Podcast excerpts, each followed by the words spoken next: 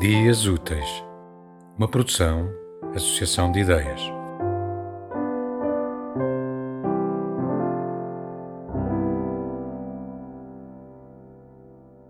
Olá, sou Luísa Coelho, sou leitora de português na Universidade de Oxford. Vou ler um poema de Ana Luísa Amaral. Este poema aparece no livro What's in a Name eh, e chama-se Sugestão de Empada de Frango, a dizer-se galinha em tempo antigo. Estender leve, finíssima, a lençol muito macio, de folha eficiente que resistisse ao espaço de entre duas rochas em puro e antigo sedimento. Massa quebrada, pronta previamente.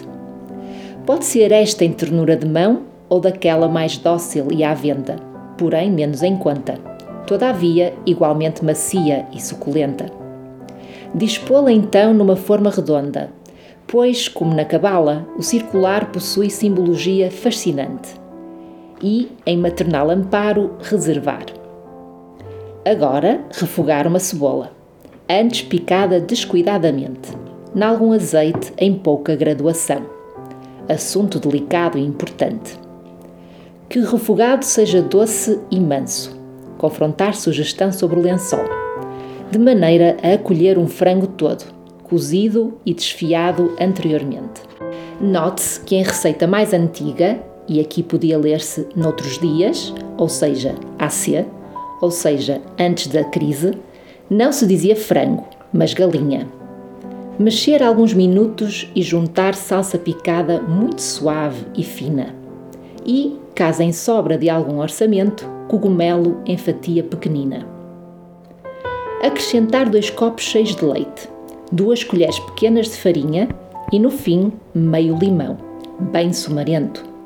Tem-se pronto o recheio. Então, e à mão, aconchegá-lo ao reservado leito e cobri-lo depois a folha fina da massa já quebrada. Pincelar com gema de ovo, a qual, caso tiver pequena gota de imaginação, produzirá com a massa sobrante desenhos que, colados na coberta, serão curto navio, bruxa oscilante, minúsculas estrelas, nome amado.